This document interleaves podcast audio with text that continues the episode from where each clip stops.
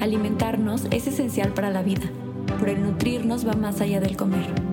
Por lo que en Nutrición con Diana encontrarás un espacio en el que a través del poder de las historias descubrirás las herramientas necesarias para lograr tu bienestar.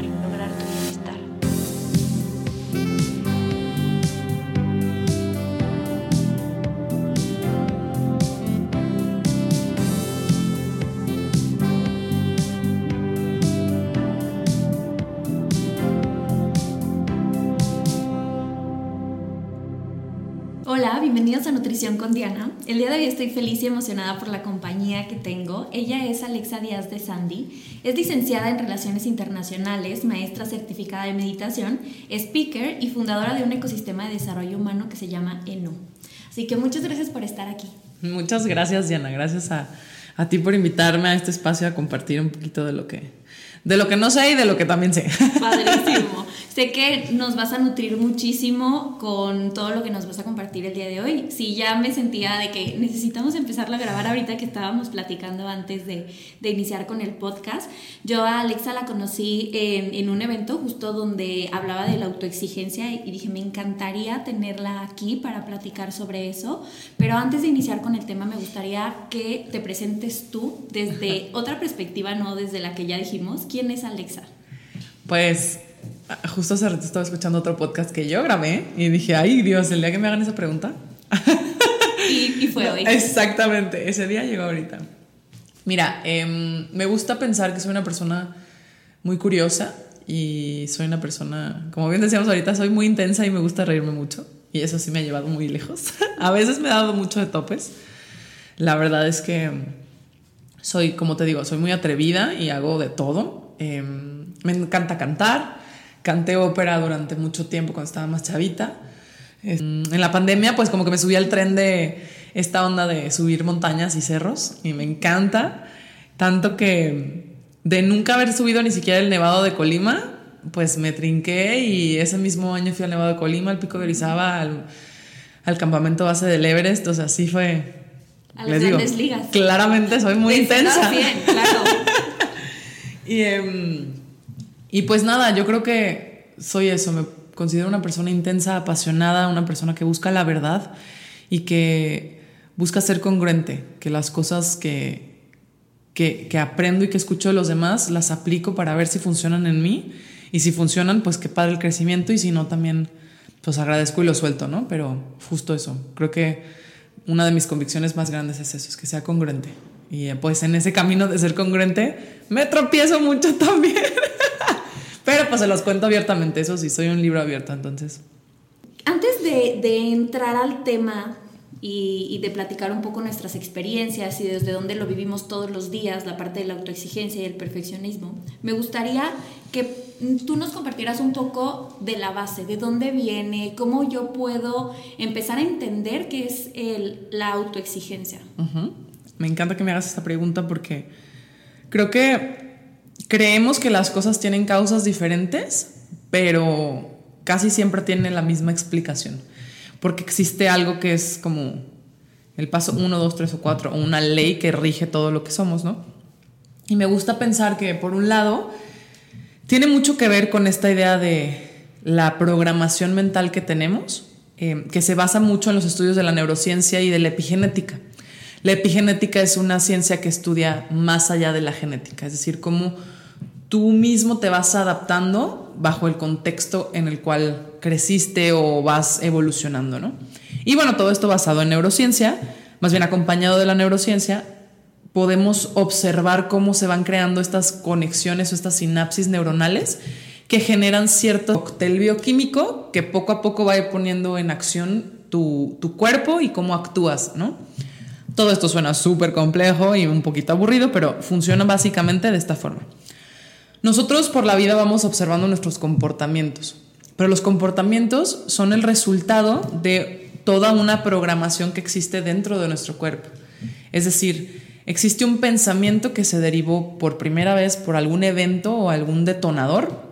Digamos, por ejemplo, cuando tu mamá te gritó por primera vez, te empezaste a sentir un poco inseguro o dijiste, ay, ya no está, como algo está pasando, ¿no? O cuando por primera vez un perrito te ladró, si vas y, te asustó, ¿no? Entonces ese es el evento detonador.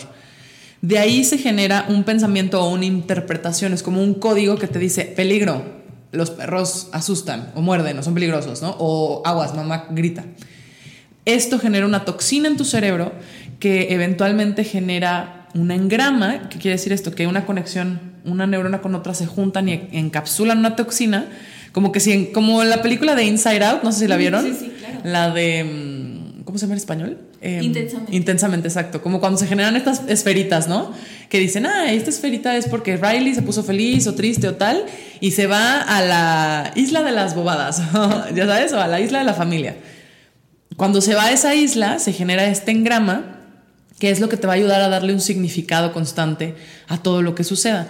Y de ahí se crea esta ruta neuronal que es como el camino por el que transitas, como cuando pones Waze, pues la ruta que te marca de aquí a tu casa, esa es tal ruta neuronal y cada que estés en este mismo lugar y que quieras ir a tu casa, pues se va a grabar y te vas a querer ir siempre por ahí, ¿no?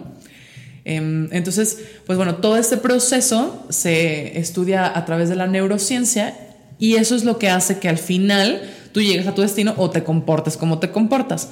Como les decía en el ejemplo del perrito, si hubo un evento detonador que te dice que los perros son peligrosos, entonces cada que tú ves un perro te asustas porque hubo ese primer momento en el que pensaste que había peligro, se grabó en tu bioquímica, tu cuerpo secreta ciertas hormonas y un cóctel bioquímico que te genera una emoción y esa emoción genera una reacción o un comportamiento. Entonces en este caso pues te asustas cada que ves un perro.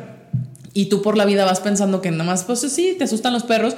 Nunca ningún perro te mordió ni nada, pero te asustan.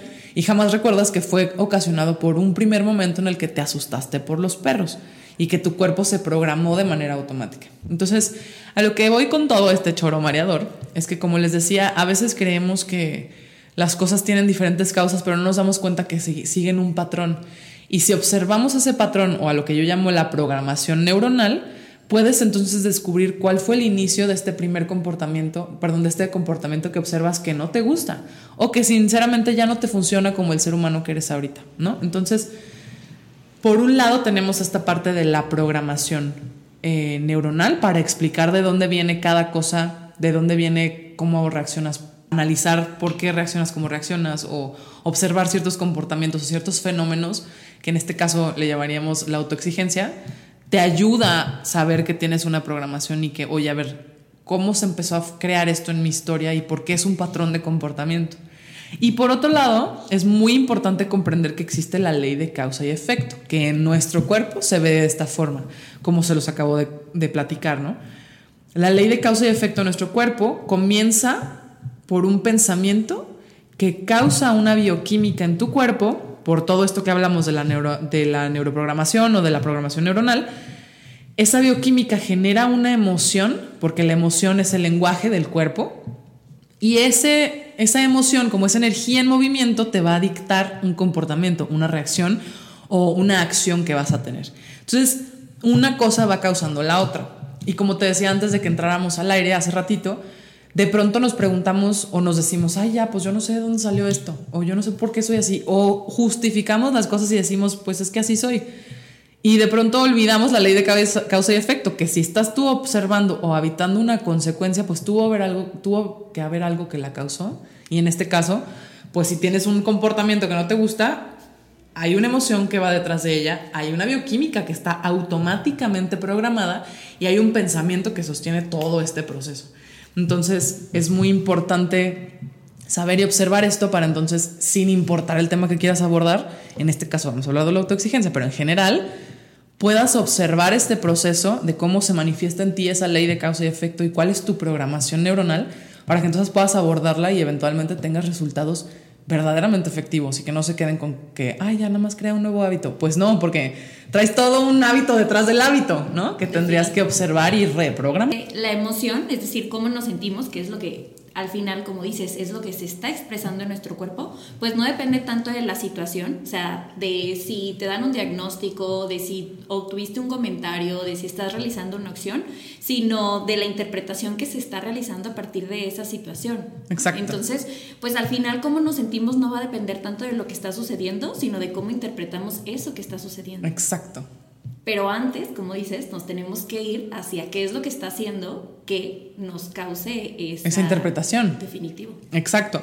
Que, como bien dijiste, creo que es un paso, el hecho de llegar ya a, la, a comprender que lo que sucede no es que esté sucediendo de esa forma, sino es que es el resultado de tu interpretación de lo que está sucediendo en realidad.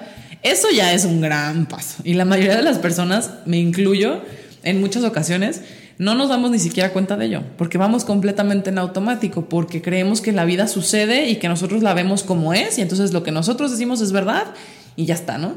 Y por eso hay tanta, sin, eh, tanta perdón, diferencia, tanta falta de integración, falta de unidad, pues porque cada quien sostiene que su verdad es su verdad. Y entonces yo te impongo a ti ver el mundo como tú tendrías que verlo porque yo digo que se ve así. Y es Digo, no me voy a meter más en esos temas, pero es complejo porque si tomáramos un pasito para atrás y tomáramos un poco de perspectiva, nos daríamos cuenta que, que claramente nuestra realidad es el resultado de nuestra interpretación, pero que entonces eso quiere decir que la realidad no es necesariamente como nosotros pensamos y que nosotros tenemos solamente un pedacito de la verdad que existe, ¿no? Y si a eso le sumas el paso detrás, que de la interpretación hay toda una programación que te hizo y te forzó de manera no voluntaria. Incluso inconsciente. Exacto. Si no estás, eh, pues literal, viviéndolo desde tus pensamientos, sino solamente transitando la vida. Exacto, exacto. Entonces, si le sumas a que esa interpretación que está sesgada, hay una programación que, como bien dices, de manera inconsciente te forza a ver las cosas e interpretarlas de esa forma, bueno, imagínate. O sea, tenemos muchísima tela de dónde cortar y antes de echarle la culpa al otro o decir es que por ti y por mí es que la vida y que injusta y ya sabes, y mi realidad y mi contexto, pues hay mucha tela que cortar hacia adentro. Y ojo, no se trata de echar culpas precisamente, tampoco echarte la culpa a ti. Me gusta mucho abordar este punto porque la mayoría de las veces cedemos la responsabilidad de nuestra felicidad a las personas que están allá afuera a los resultados que nos gustaría que los demás crearan en nosotros o que es que tú me tendrías que hacer sentir así a mí, es que yo lo valgo, es que tu mamá o tu papá tendrían que haberme educado de esta forma porque yo no me lo merecía. Es real y lo que estás sintiendo es verdad. Y sí, sí es cierto que ojalá la vida no fuera de esa forma, pero la vida es si no te pregunta. Y en vez de estar perdiendo el tiempo tratando de convencerte a ti mismo de que pobrecito de ti, podrías dejar de convencerte de esto y decir, oye, esto es lo que tocó, esta es la realidad, yo estoy interpretando esto, ¿qué me toca hacer o qué es lo que me libera? Observar mi interpretación y si no me gusta cambiarla. Y comprender que a final de cuentas mi felicidad es mi responsabilidad. No como culpa, sino como puerta para liberarte de todo aquello que te ata. Y definitivamente en esta parte de ser responsables, darnos cuenta con qué herramientas contamos hoy, ¿no? Porque es como, ok, esto es lo que me tocó, esto es lo que tengo que vivir, pero no tengo lo suficiente para poder hacer que sea diferente. Y es, no necesitas más que lo que ya tienes hoy y con eso identificar qué es lo que puedes cambiar y qué cosas tendrás que aceptar. Exacto, y fíjate que mm, surgen dos cosas en mi cabeza en este momento. Hace poquito vi un reel y que voy a hacer contenido de esto, eh, que justo me hizo reflexionar en que el desarrollo humano, tu camino espiritual, tu crecimiento personal no tiene que ver con mejorarte, tiene que ver con conocerte. Entonces no, no se trata de todo lo que tengas en tu baúl de herramientas para ser mejor persona y perseguir más eh, intelecto, es decir, más cosas que sepas hacer y hacer más y más y más. Se trata de que amplíes o expandas tu capacidad de observarte para conocerte más y como bien dijiste, desde ahí saber de lo que eres capaz y con eso empezar a construir. Porque no se trata de decir, ah, es que no tengo esto, me falta esto, entonces voy por ello afuera, sino que sí tengo y con eso construyo. Y la otra cosa que venía a la mente es que uno de mis, de mis mentores favoritos, Tony Robbins, justo dice que no se trata de tener recursos, sino de, a ver, ¿cómo traduzco esto? En inglés se dice, it's not about resources, it's about being resourceful. ¿Qué quiere decir esto? Que no se trata de cuántas cuántos recursos tengas o no, sino qué haces con esos recursos y cómo encuentras más recursos dentro de lo que ya tienes, ¿no?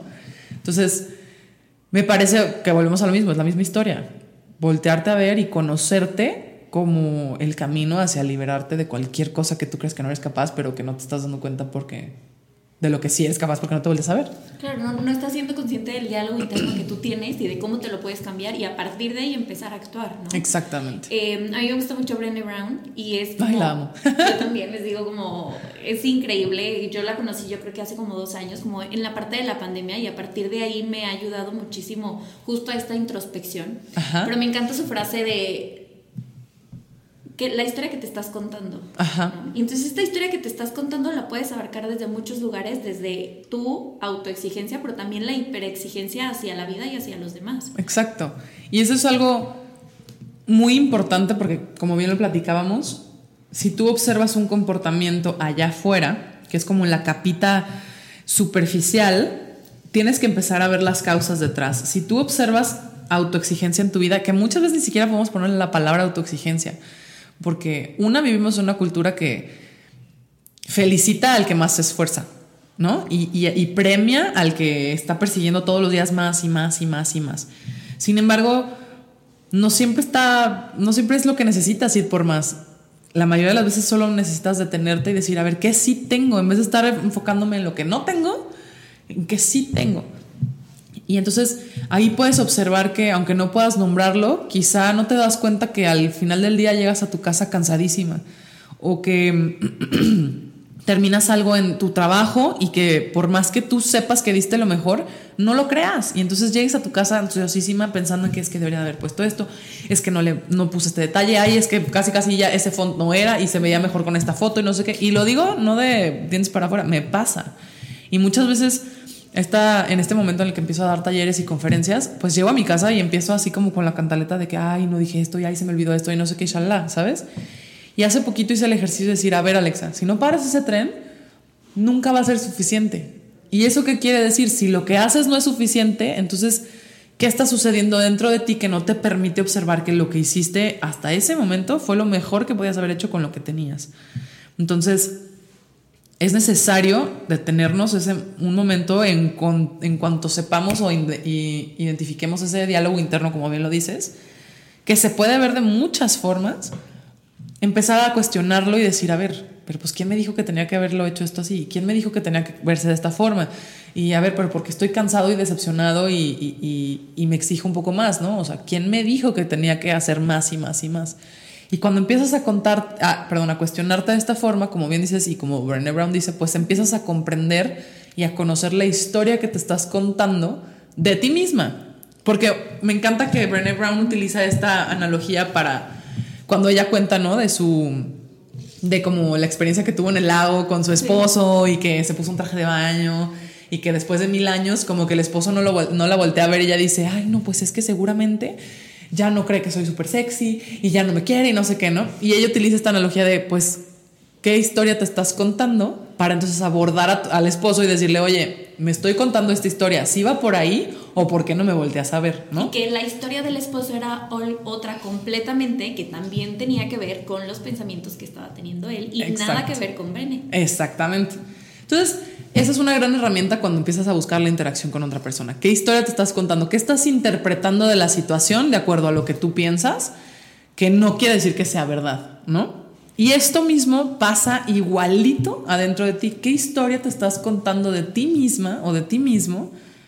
Que no es realidad, que no es verdad, pero que es el resultado de tus interpretaciones, de tu programación de manera automática que hace que sientas como sientes y actúes como actúes. Y aquí entra un poquito el sabotaje, ¿no? O sea, la autoexigencia es la misma, digamos, es la otra cara de la misma moneda del sabotaje, del autosabotaje. Porque si tú te exiges demasiado, no te das cuenta de lo que sí eres capaz, entonces crees que no eres suficiente y como crees que no eres suficiente, la mayoría de las oportunidades en donde, que tendrías para brillar, porque sí lo eres y eres turbo capaz, no muy, turbo capaz, las pierdes de vista y se te van porque tú no estás ni siquiera en esa frecuencia de querer observar o abrirte al mundo en, en las posibilidades que tienes, ¿no? Y ya lo platicábamos antes de empezar a grabar de que nosotros no creíamos como en esto de la manifestación como pide y el universo te lo va a dar y entonces siéntate y, y hazlo con todo el fervor del mundo para que solo llegue, si no es esta parte de trabaja para estar en la sintonía y darte cuenta en el momento en el que pasa el tren que estás listo para subirte. Exacto, ahí me encanta, lo voy a usar para mí. Claro que sí, me encanta porque me encanta aparte decir que nos subimos al tren de...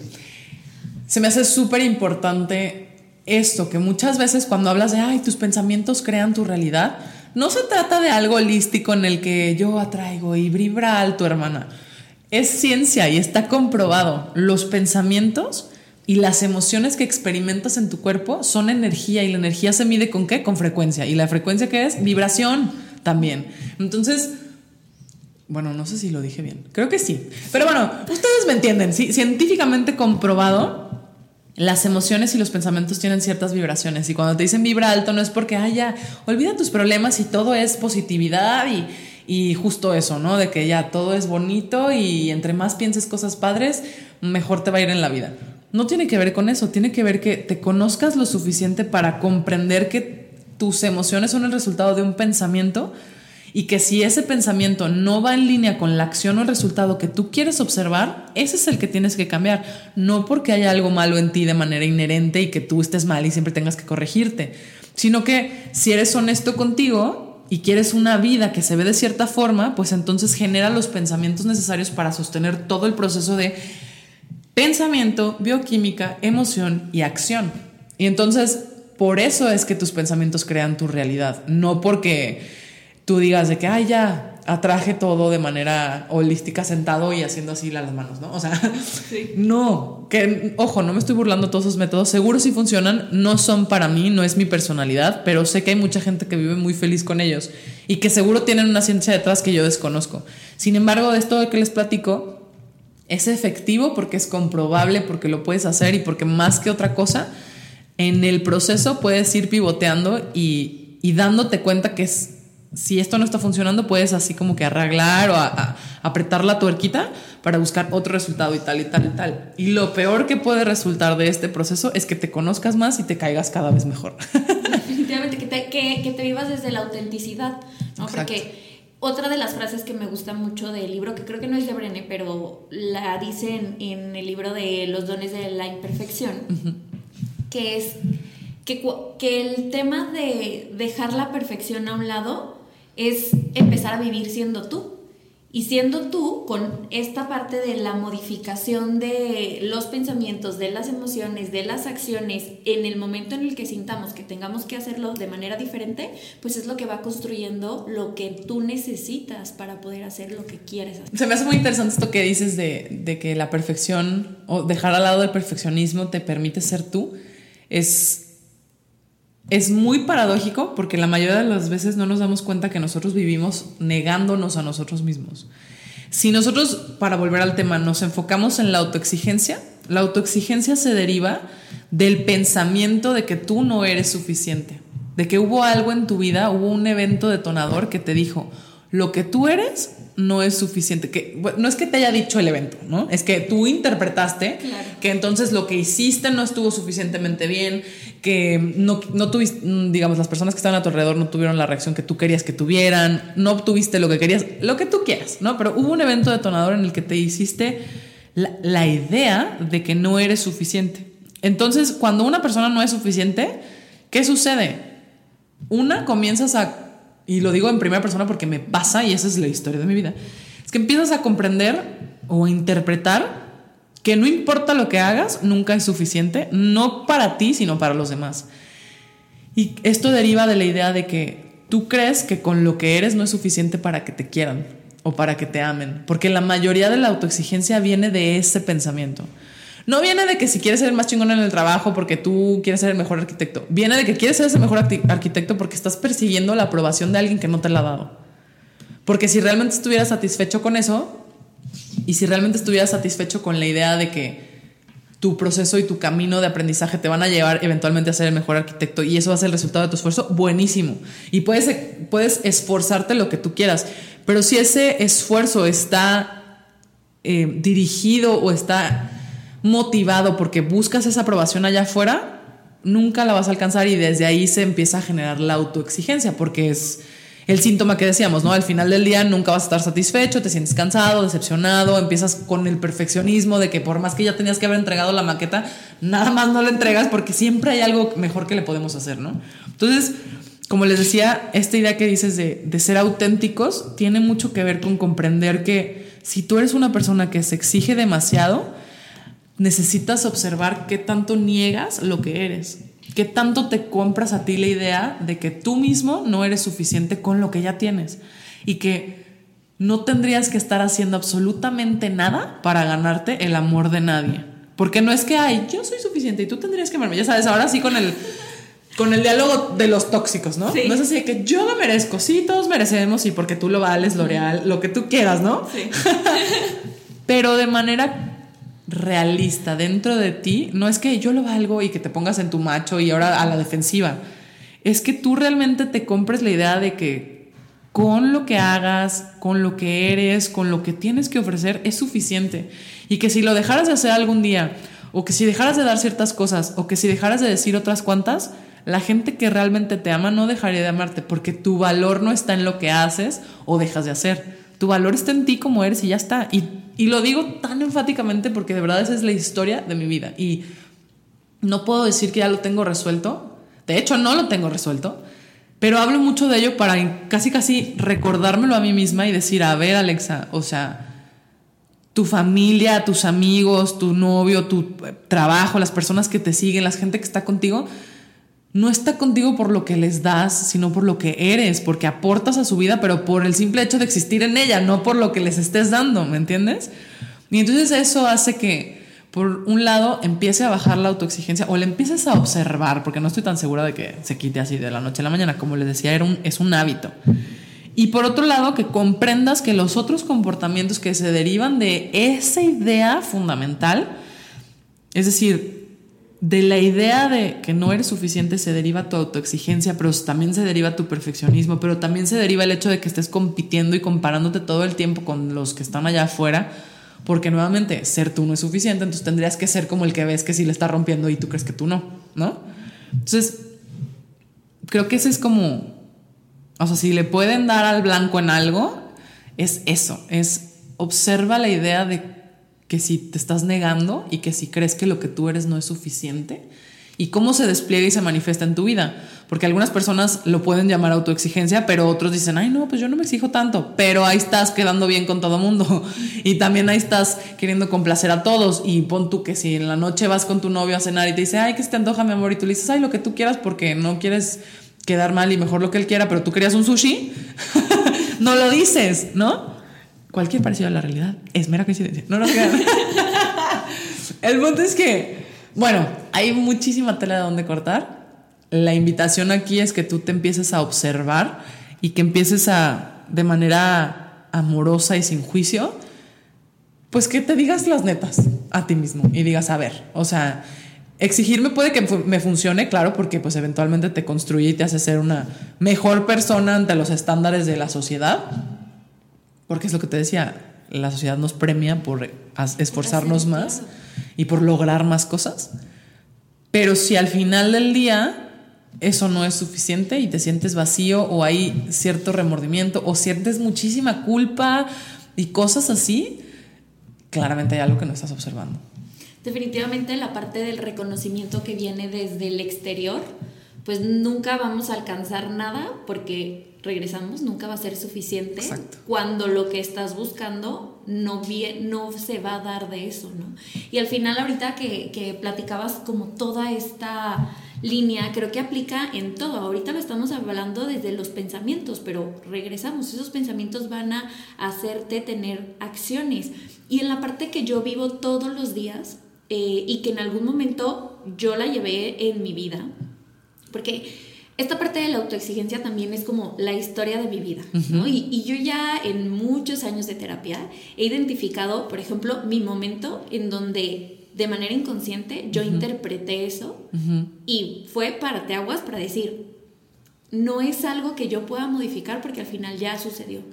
También no es algo que pueda hacerme sentir culpable respecto a las elecciones y a las acciones que yo tuve cuando no tenía las herramientas que tengo hoy.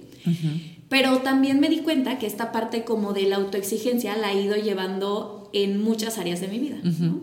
La principal en la edad adulta. claro, se escurre como la humedad. Definitivamente. o sea, y era como un seguir trabajando incansablemente, como con esta idea de es que tienes que buscar la mejor versión de ti, cuando en realidad la versión mejor de ti está siendo ya. Ahorita, exacto. exacto. Em, pero bueno, así me la fui llevando, ¿no? Y entonces creo que algo súper marcado en que seguramente hubo más áreas, pero las dos que más recuerdo y que todavía es un trabajo que, que como tú dices, es de todos los días y quizás nunca se termine, pero cada vez te vas haciendo más consciente de en qué momento inicia y le paras. Entonces es la parte profesional, en donde, o sea, yo llegaba a una meta y ni siquiera, o sea, estaba como a unos metros de esa meta cuando ya estaba pensando en la siguiente. Ni siquiera me daba el tiempo para llegar unos segundos y disfrutarla. ¿Por qué? Porque no era suficiente. ¿Por qué? Porque venía de buscar un reconocimiento que ni siquiera tenía que ver conmigo, sino con alguien más. Y al final esa persona pues no me iba a, querer más o menos a partir de lo que yo estaba logrando. Pero ese era... Oye, y en ese caso, ¿cómo te fue al descubrir que también quizá esa, esa validación o esa aprobación que estaba buscando era de ti? Fíjate que me lo dijo mi terapeuta súper, súper, súper marcado y así como en una intervención de ya por favor Diana necesitamos pararle a esto, que fue un ¿cómo quieres que a Diana la quieren si Diana no se quiere? Entonces es como, para mí fue como un shock de, de, darme cuenta, mi terapeuta es eh, sistémico. Entonces, a partir de, de modificarte a ti, y lo digo entre comillas, pues modifica sistemas.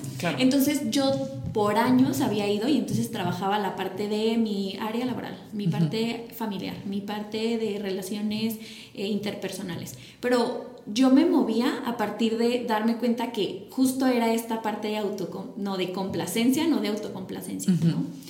Y cuando me dijo eso, recuerdo que como a las dos sesiones le dije, ok, estoy lista. Estoy lista para trabajar en el amor que Diana le tiene que dar a Diana. Y entonces que me valga si nadie más me lo da. Y eso fue como en octubre del año pasado. Y justo fue porque me sentía, mm, ¿qué palabra utilizar? Incongruente. Incongruente con todo esto que yo trabajaba a partir de, Yo trabajo con muchas adolescentes. Entonces, en este camino de, de pues, construcción del ser, lo que a mí me, me toca un poco en la parte de la nutrición es la aceptación corporal y la relación con los alimentos.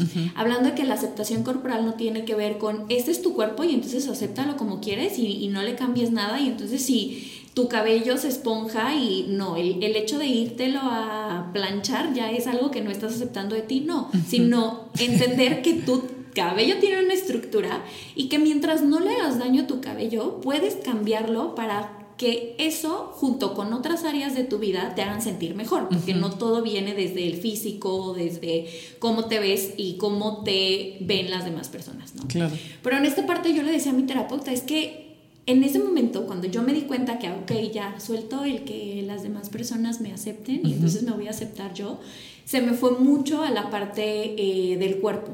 En donde entonces, como sentía que ya había soltado el control en otras áreas, quise poner el control en la parte de la comida y en la parte de cómo se veía mi cuerpo.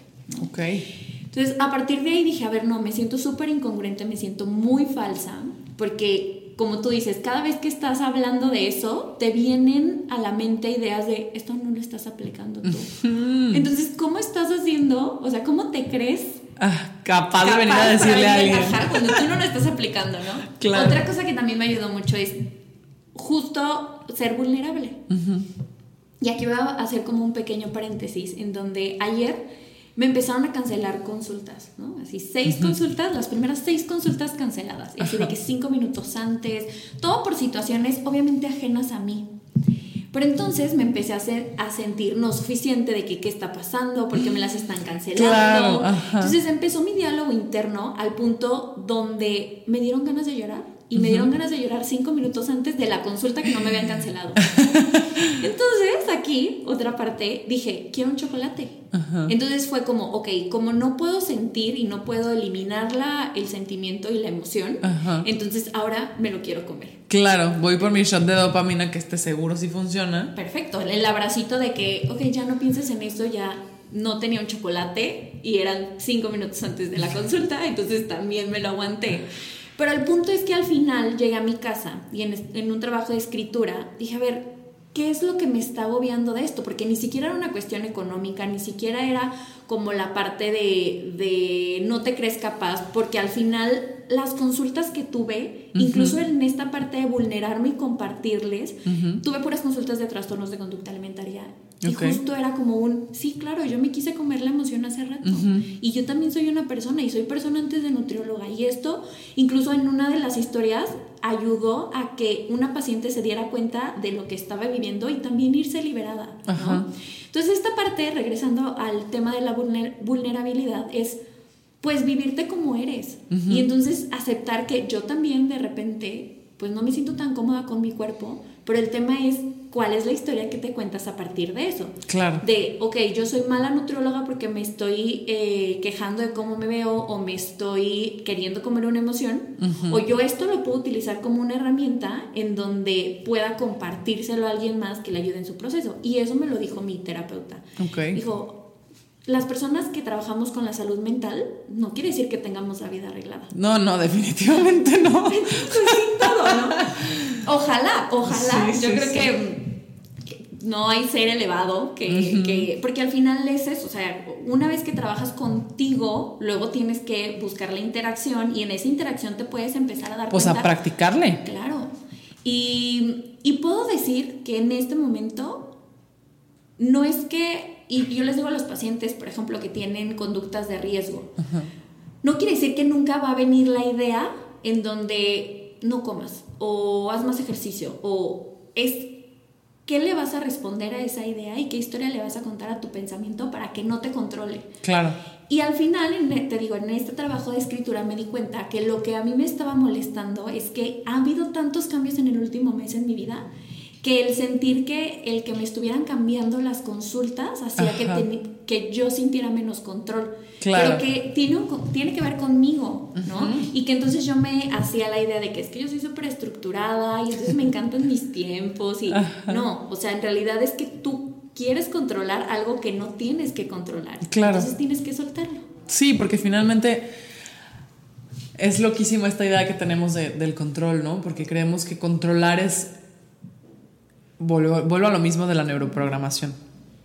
Cuando tú comprendes que siempre operas desde una programación que va en automático, es decir, con, un con ciertos códigos o ciertos significados que te hacen pensar, sentir y reaccionar de cierta forma, pero es automático, y además a eso le sumas que tu mente funciona de una forma para protegerte, es decir, tu mente constantemente está buscando los problemas que hay en tu vida para resolverlos.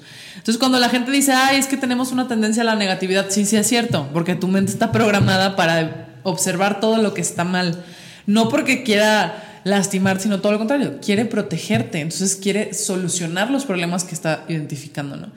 Y hasta cierto punto tu mente quiere tener el control. ¿Por qué? Porque entre menos, menos aristas o menos variables nuevas surjan, más en su zona de confort está y más tranquila se siente decir yo ya sé operar bajo estos paradigmas. Si me traes nuevos no tengo idea y aguas, ¿no? Entonces cuando observamos esta idea del control, de creer que podemos controlar lo que ya está fuera, pues es una idea muy errónea porque en realidad controlar lo que está allá afuera es quitarnos la posibilidad de vivir cosas diferentes y de observar lo que en, nuestra programación ya no está funcionando el día de hoy como para que nosotros seamos humanos felices y no seamos adultos de que en pañales, ¿no?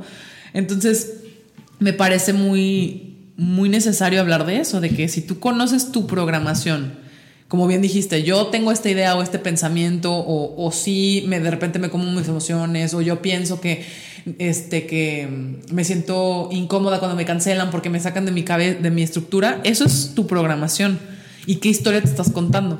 Y si de ahí comprendes que tu mente solo quiere protegerte y entonces quieres que no te salgas de tu zona de confort, entonces con eso puedes entender que tú constantemente, en vez de vivir en el presente, o vives en el pasado, así como que, ay, es que todo lo que me hicieron, que no es tu caso, pero bueno, o te la vives proyectando un futuro basándote en tu pasado. ¿Qué quiere decir? Ah, es que si me cansé, cuando me cancelen mañana va a ser porque entonces no querían venir conmigo, porque ya encontraron una mejor terapeuta, porque no sé qué, ya sabes. Entonces estás proyecta, estás habitando tus emociones desde un futuro que no ha sucedido, desde un pasado que ya pasó y que no puedes cambiar y que finalmente el presente lo dejas de lado. Porque el presente, si hubieras, digamos, estado en el presente en ese segundo, quizá no hubieras sentido, ¿por qué no quieren venir ya mis consultas? Si no te darías cuenta de que, oye, pues pues bueno, tengo más tiempo. O no sé. Definitivamente me ha pasado. Justo por eso, así como tú lo, lo compartiste, fue como en la noche, ya con tranquilidad lo pude vivir. Porque en otros momentos es como, ay, me voy a comer, o tengo tiempo del cafecito, o tenía que hacer esto que me iba a desvelar y entonces aprovecho el tiempo y ya, lo suelto. Pero entonces no venía desde, regresamos a lo mismo, la emoción venía de lo que yo me estaba contando y no de lo que realmente estaba sucediendo. Exacto, sí, sí, sí. Pues a mí, digo, ¿qué te digo? yo conozco esos patrones. Justo, se me hace muy chistoso que estemos platicando esto porque justo el fin de semana y estos días, al principio de esta semana, estamos a martes, em, justo me he observado cómo estoy así como en el borde de volver a caer en ciertas tendencias que tienen que ver con la aceptación de mi cuerpo, que tienen que ver con cómo, qué historia me cuento de mí. Y ayer tuve una junta que una chava, una psicóloga que va a participar con nosotros en un evento, me decía, es que Alexa, no te das cuenta que tú eres una persona muy bonita y eres alguien muy guapo y de verdad, y ya sabes el cringe que te da de que, ay, sí, bueno, gracias. ¿Sabes que, ni, siquiera, ni siquiera lo puedes aceptar porque no lo estás viviendo. Entre ranchero y, que ya cállense, ya sabes. Y que también no estás acostumbrada como, como mujer, creo que no estamos acostumbradas a recibir piropos o elogios de una forma adecuada. O decimos, ay, no, ¿cómo crees? O maldito me estás acosando, ¿no? Y no hay un punto medio en el que, oye, quizá lo que te están diciendo sí es cierto, ya acéptalo, déjate creer, ¿no? Entonces, pues bueno, por un lado ese fue mi pensamiento, de decir, ¿por qué te da tanto cringe o tanto tic que te digan que, oye, si eres bonita? Y por otro lado, me, me dejó reflexionando de que de verdad yo no lo pienso. Entonces, yo aquí voy por la vida pensando, diciéndole a la gente de que, ay, ¿qué, historia te cuentas de ti y que eso es lo que rige tus emociones y tus acciones y eso es lo que te va a ayudar a que tengas los resultados que quieres y que te dejes de, exigir tanto y tal. Pero justo ayer decía, y mira, todo vuelve en la historia que me cuento de que no me creo bonita. Y ni siquiera bonita porque, ay, miren la qué guapa. No, simplemente por como yo cuando me veo al espejo todo el tiempo estoy recriminándome algo de que, ay, la lonjita, ay, ya se me ve otra vez el gordo. Y neta, toda la semana pasada estuve bien. Este fin de semana me enfermé mi novio le dice que me dio la tristeza de la gripa, porque siempre pongo triste cuando me va la gripa. Me enfermé y este lunes y martes, para empezar, obviamente, pues bajó mi energía y quería, o sea, me comí de que cereal, galletas, pan, no salí todo el día de mi casa. Y pues obviamente yo en ese momento, cuando estaba sucediendo, yo decía que pues mi cuerpo lo necesita y quiero y está bien, a ver, se vale, ¿no? Pero al mismo tiempo detrás tenía este pensamiento de, mm, y a ver cuándo, a ver cómo me veo en el espejo el lunes y a ver si ya voy a hacer ejercicio y no sé qué. Y luego le sumo esta idea de que esta chava me decía que, ay, ¿por qué no te ves bonita? Y yo de que, pues no, es que no. Y además mira cómo me veo y engordé. o sea, ¿sí me entiendes? Me empezó así como carcomer todos estos nuevos pensamientos y es como si la programación te super atrapara. Este, para en el fondo darme cuenta que, oye, espérate, o sea, como bien dijiste, exigirse tanto todo el tiempo no está chido y más si no aceptas lo que ya tienes. En vez de estar pensando en lo que vas a hacer para obtener lo que no tienes, acepta que, como bien dijiste, no es que ya tengas ese, que estés condenado a tener ese cuerpo toda tu vida. Es que si lo aceptas como lo que hay ahorita y lo admiras y lo, lo, lo cuidas. y reconoces que si es bonito, puede no gustarte, pueden seguir sin ser tu ideal, pero es lo que hay. Es el cuerpo que te ayuda a operar, que te ayuda a vivir, que te ayuda a moverte de un lado a otro todos los días. Entonces, no sé, me parece muy importante, o me lo digo a mí, hago tanto énfasis en eso ahorita porque es lo que estoy viviendo en estos días. Antes de exigirte ir detrás de lo que no hay, reconoce lo que sí hay y, y date chance de que esa idea se clave y, realmente se marine dentro de ti, porque si no ya vas persiguiendo otras que no tienes en vez de darte cuenta que esa es la que tendría que ahondarse, ¿no? Y como bien dijiste tú, aceptar que esto es lo que hay y cuando tengas ya un momento más de paz, adentrarle al programa, adentrarte en el programa para decir, ah, esto no me conviene tanto. Este pensamiento, como bien dijiste, no me está sirviendo, no me beneficia. Y este otro sí, ¿cómo fomento este? Y definitivamente en esta parte del de, el concepto que tenemos de nuestro cuerpo y la relación que conlleva este concepto, pues viene desde la autopercepción. Una frase que yo digo muchísimo es que cuando tu cuerpo cambia, pero no cambias la percepción que tienes hacia él, por más cambio que tenga tu cuerpo, nunca va a ser suficiente. Exacto. Entonces, así te cambies el cabello, te lo cortes, te cambies el look, cambies tu composición corporal, tu masa muscular, tu porcentaje de grasa, aun cuando llegues incluso a ese ideal que tenías marcado, em, incluso un poco desde perspectivas de, la sociedad, de lo que te dice de cómo debe de ser un cuerpo eh, bonito pues nunca va a ser suficiente. Exacto, y volvemos a lo mismo, la exigencia total por ir en automático y pensar que lo que te dicen los demás es lo que tendría que ser. Es una programación que culturalmente, socialmente, desde tu familia se te fue imponiendo. Ojo, no a propósito. O sea, tu familia no, no dijo, ah, vamos a fregarlo, ¿no? O vamos a traumar a esta chiquita. Pues no, claro que no. Es simplemente el paradigma bajo el cual operamos. Y si no te das cuenta que una, sostienes esos pensamientos dentro de ti, esas creencias, y dos, que vas en automático, como bien dices, pues jamás te vas a poder dar cuenta que quizá el que te quieras o no te quieras, o que yo me sienta bonita o no bonita, tiene que ver con mi percepción de mí y no con que si estoy o no estoy bonita, ¿no? Y el otro día platicaba con alguien que a veces esa percepción que tenemos nosotros podemos vivirla tan intensamente que hacemos que los demás la perciban. Tanto en una percepción de me siento bien a me siento horrible. Sí. Definitivamente creo que, que es un tema de mucho trabajo, pero, 100%.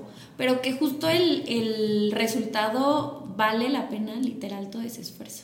100%. Y creo que, mira, algo que, otra vez, porque mi gran gurú es Tony Robbins, algo que dice Tony Robbins es que para que cambies en tu vida solo necesitas, solo necesitas tres segundos de todo el coraje y la valentía que has tenido en tu vida para cambiar.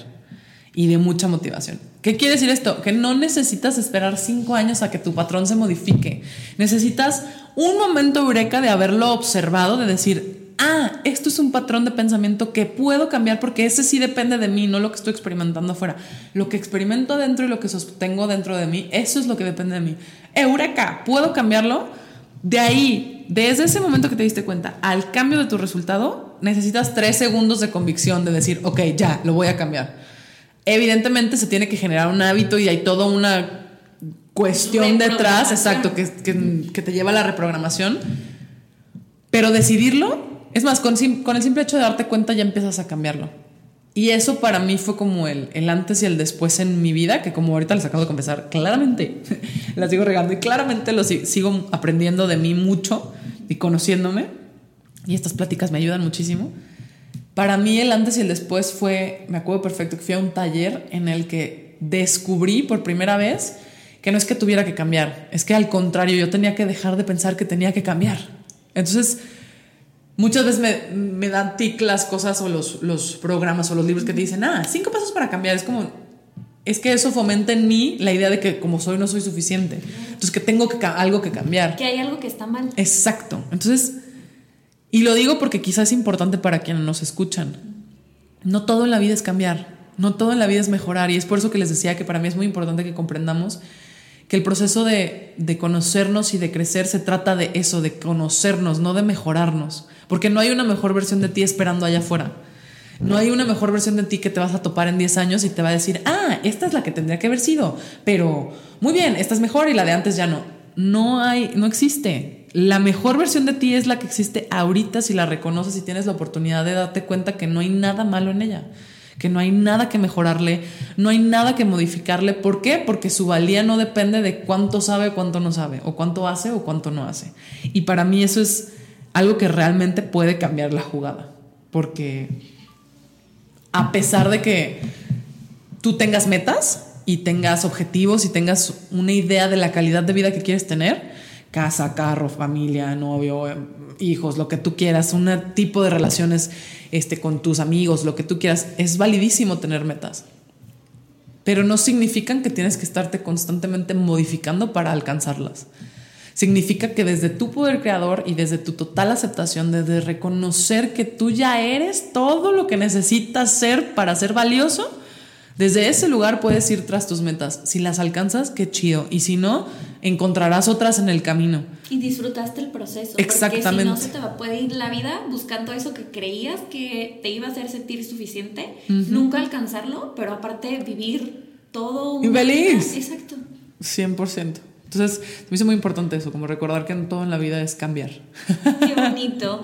Y mm, bueno, ya para irnos a la recta final, porque nos podemos quedar aquí dos días. Y Karen, ubicas Karen. Sí, sí, Karen eh, me dijo, Diana, es una persona tan agradable, Alexa, que va a ser increíble eh, el podcast. Karen, si nos escuchas, te quiero mucho. Y, está haciendo, está haciendo increíble, tal como me lo dijo. Y, lo sabía desde antes que me lo dijera porque te había escuchado. Muchas Hay una pregunta que me gusta hacerles a todos, porque al final la esencia del podcast es que, pues, alimentarte es necesario, pero nutrirte va más allá del comer. Entonces, ¿Cómo puede nutrir a nuestra vida vivir desde la autocompasión, desde el sentir que no tenemos que cambiar, sino solamente conocernos y bajarle a la hiperexigencia? Claro. Creo que esto es algo, es un concepto que, del que hablamos mucho en, nuestro proyecto, que es vivir dando una vuelta en un. ¿Qué quiere decir eso? Si tú te das cuenta y eres suficientemente capaz de observar que vas en el sentido equivocado de tu vida en algunos aspectos, entonces dar una vuelta en un nunca está prohibido. Dar una vuelta en un regresar a ti, reconectar con tu fuente de poder que eres tú y reconocer, como bien decíamos al principio, que los recursos que necesitas en ese momento los tienes disponibles dentro de ti. Entonces, una, te reconoces por quién eres. Dos, conectas con una energía infinita. Y tres, puedes liberarte de pensar que todo el tiempo tienes que estar buscando algo que nada más no alcanzas para entonces ser digno de ser amado, ser digno de tener el mejor trabajo, la mejor pareja, la familia, lo que tú sea que deseas en tu vida, ¿no? Entonces a tu pregunta, ¿Cómo nos nutrimos dejando de ser autoexigentes? Pues no es que nos nutramos como tal, es que nos descubrimos. Y a partir de descubrirnos, todo lo que hagamos desde esa conciencia, desde ti mismo, después de haber dado esa vuelta en U, es lo que va a nutrir a tu ser, pero porque está, ¿cómo decirlo? Es directamente proporcional, exactamente. Es una consecuencia, la nutrición que tú tengas y cómo vayas creciendo y conforme vayas alcanzando tus metas y te vayas poniendo nuevas, eso es lo que va a nutrir a tu ser y viceversa. Tu ser nutre eso, porque si no, se vuelve una autoexigencia y se vuelve algo inalcanzable que aunque lo alcances no va a ser suficiente. Entonces, no sé si contesté bien a tu pregunta, pero Perfecto. me parece que va un poquito por ahí. Y en esta idea sobre el conocernos, ¿Qué herramientas nos podrías compartir a partir de tu experiencia y de lo que trabajas todos los días que podemos literal ahora sí ya poner en acción? Literal. Creo que, como les decía al principio, el conocimiento, si no se lleva a la práctica, se queda en intelecto y se queda en ego. Entonces, o por lo menos esa ha sido mi experiencia. Entonces, la primera cosa que yo les diría, la primera herramienta que, que para mí me ha funcionado mucho es meditar ¿Y por qué me van a decir otra vez? Me va a decir esta que medite. Pero ahí te va por qué te digo que medites o por qué te lo recomiendo. Meditar no es poner tu mente en blanco, no es eh, dejar de pensar, no es la ley de la atracción y pensar que todo es bonito y la abundancia y tal, ¿no? Claro que, insisto, respeto mucho esos linajes, no, no, no, no los comparto, pero los respeto. Para mí, y desde los estudios que he hecho, meditar es saber o tener la capacidad de escoger los pensamientos en los que te vas a enfocar. Es decir, si tú tienes una práctica en la que puedes separar 10 minutos de tu día a observarte y a decir, ¿qué estoy pensando? ¿Qué está pasando por mi cabeza? Y de ahí tener suficiente músculo, como literal, como cuando vas al ejercicio, tener suficiente músculo para decir, mente, deja de estar pensando todo esto, enfócate en este en este que es el que quiero observar, en este que es el que quiero descubrir, ya la armaste. Y para eso sirve meditar, para que en vez de dejarte llevar por toda la ola de pensamientos que tenemos de autoexigencia, de insuficiencia, de ansiedad, de que el peligro que nos puede pasar, de que no vamos a poder lograr todo lo que nos, em, nos propusimos, no sé si les suceda, pero de pronto creo que nuestra generación va mucho de que es que me estoy quedando corto, es que voy tarde, es que más, más, más, más, más, ¿no? La comparación. Exactamente en la comparación. Como les dije, nuestra mente está programada para resolver problemas. Entonces está enfocado en todo lo que no tienes y todos los problemas que hay en tu vida o que hay que solucionar casi casi en el mundo ya, si te quieres ir más allá.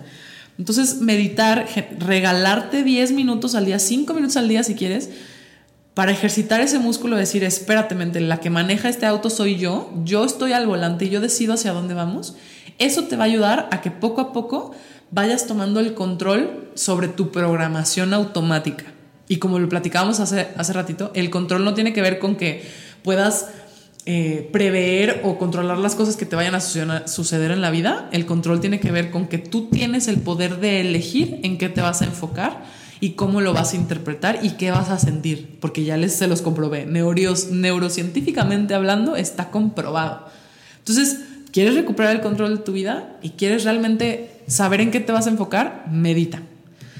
Atrévete a observar tus pensamientos para que tú puedas escoger en cuál te vas a enfocar. Y esto no quiere decir que vas a dejar de pensar cosas malas, que vas a dejar de tener ansiedad luego, luego, que vas a dejar de tener este, problemas. Claro que no siguen surgiendo, pero sí vas a desarrollar tu músculo para enfocarte en lo que realmente quieres enfocar. Y en este caso, si es algo positivo, pues qué chido. Esa es la primera herramienta. La segunda es que escribas y que hagas un ejercicio de cuestionártelo todo. La herramienta es cuestionarte, el medio es escribir. Y les puedo regalar un ejercicio que tengo escrito literal como para empezarme a cuestionar las historias que me cuento a través de analizar ciertos eventos, ciertas reacciones, qué emociones y qué pensamientos sostienen todo ese proceso. Entonces casi casi te estás aventando a observar tu programación. Y digo, cuestionate porque como vamos en la vida por, en automático, no nos damos cuenta ni siquiera de qué pensamos, ni de qué, idea qué, historia nos estamos contando como tú nos platicaste ahorita entonces yo les diría, cuestionense.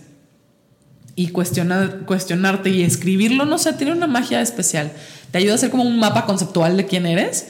Y como te decía hace ratito antes de entrar al aire, literal estas preguntas también quizás son esas que te trauman en el psicólogo que, que, nunca sabes contestar, ¿no? De que quién eres y hacia dónde vas y dónde te ves en cinco años. Todas esas preguntas, si bien son incómodas, te ayudan a mapearte no como meta para que digas, ah, tengo todo planeado. No, para que comprendas quién eres y qué estás pensando de ti y entonces esos pensamientos hacia dónde te están llevando. Y que tú comprendas que si esos pensamientos son algo bueno para ti y van en línea con lo que quieres, ah, foméntalos. Y si no, pues crea otros hábitos mentales y emocionales para entonces poder tener un resultado diferente. Entonces, uno, meditar, observarte a través de la meditación. Observarte a través de la meditación. Dos, cuestionarte a través de la escritura y hacerte preguntas. Y esas preguntas incómodas que tú crees que te trauman. Sí, esas. Al final de cuentas, si tú no eres honesto y abierto contigo, nadie lo va a hacer. Y puedes vivir toda una vida engañándote. Y finalmente, la tercera herramienta sería pide ayuda. Pide ayuda no solamente a psicólogos, a amigos, a profesionales. Yo te diría que si eres suficientemente humilde y abierto contigo, entonces vas a poder ser capaz de acercarte a quien más confianza le tengas, a quien sabes que te ama y te adora, y le puedas decir, oye, tengo este problema, creo que como que medio me exijo mucho, ¿qué opinas? O sea, que hay algo que no estoy siendo capaz de observar, hay una historia que no comprendo, que me estoy contando, ayúdame a ver qué opinas. Ojo, para hacer este ejercicio tienes que estar dispuesto a escuchar cosas que quizá no te vayan a gustar. Entonces, pues ese es como que el tercero y ya es las grandes ligas. al final, como dicen que, conversaciones incómodas dan grandes resultados, pues justo desde la parte de escribir, la conversación empieza a ser incómoda contigo mismo por medio de esta herramienta, pero luego también el, pues sí, confrontarte a partir de las ideas que tienen acerca de lo que tú estás viviendo otras personas, pues es duro. Exacto. Y como, como dices, no es fácil escuchar lo que los demás piensan de ti porque el lenguaje le da poder. Y es como que ya es real, ¿no? Pero si te abres con humildad y te das cuenta que, a ver, o sea, para empezar tú pediste la ayuda, ¿no? Así que que no te sorprenda que si te cae un piedrazo, no, no digas ahí de dónde salió, ¿no? Y dos, que muchas veces te vas a sorprender. Tú crees que la gente tiene una idea de ti que no es así. Y te va a ayudar mucho más darte cuenta de lo que realmente es, salirte de esa, de esa historia que te estás contando justo para observar más cosas. Ay, qué padre. Y por último, quiero que me platiques qué es dar vuelta en un. Ya lo platicaste un poquito, pero cuéntanos qué es lo que haces en este ecosistema de desarrollo. Mira, em, en este proyecto que fundamos mi familia y yo, em, somos mi mamá, su esposo y yo, nos dimos a la tarea de, de, de comprender cómo podíamos compartir lo que hemos experimentado en nuestra vida. Es, ¿Qué quiere decir? A partir de experiencias personales caímos en cuenta que hay muchas cosas que las, que, que digamos, las instituciones, que la sociedad, que las personas no nos enseñan y que nadie nunca nos dice que hay una posibilidad de vivir sin ser víctima, sin sentirte mal, sin sentirte triste, sin sentirte insuficiente, llámale como le quieras llamar y la historia que te estés contando. Entonces dijimos, oye, ¿por qué no empezar a hacer una metodología que podamos compartir con los demás que tienen una historia similar a la nuestra? que son latinos, que se sientan identificados con estos procesos y que puedan ahorrarse dos o tres caídotas, ¿no? Entonces, ENU funciona como un ecosistema en el que creamos experiencias para que tú puedas conectarte con lo que ya eres, para que vuelvas a ti y que te des cuenta que quien eres ya es suficiente. ¿Cómo lo hacemos? Lo hacemos a través de eventos, a través de em, talleres, conferencias, tenemos una plataforma en línea con cursos y masterclasses y se va alimentando conforme, haciendo, conforme vamos haciendo más eventos. Tenemos una aplicación interactiva, un chatbot y el proyecto a largo plazo, pero que ya está en marcha, eh, hacemos películas, porque creemos que, pues nuevamente, como les digo, ENU surgió de las historias de cada uno de nosotros.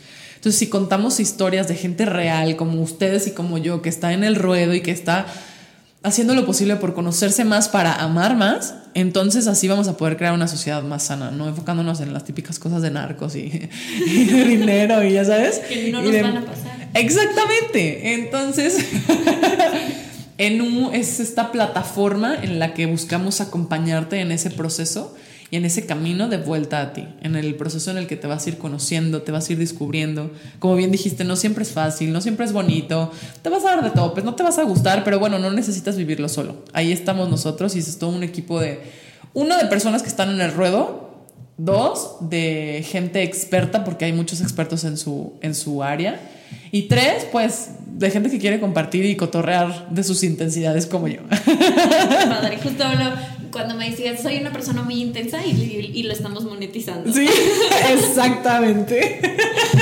este, estoy muy contenta porque voy a ir al segundo evento, voy a ir al Refuse, entonces eso me tiene muy emocionada.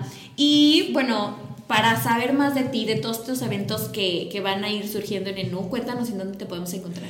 Mira, nos pueden encontrar en Instagram, en TikTok, en Facebook y en YouTube como ENU de vuelta a ti. También tenemos podcasts en Spotify, ENU de vuelta a ti. Y también compartimos ahí de pronto ciertas playlists y cositas así, ¿no? Entonces, vuelvo al mismo, las redes sociales son arroba enu de vuelta a ti.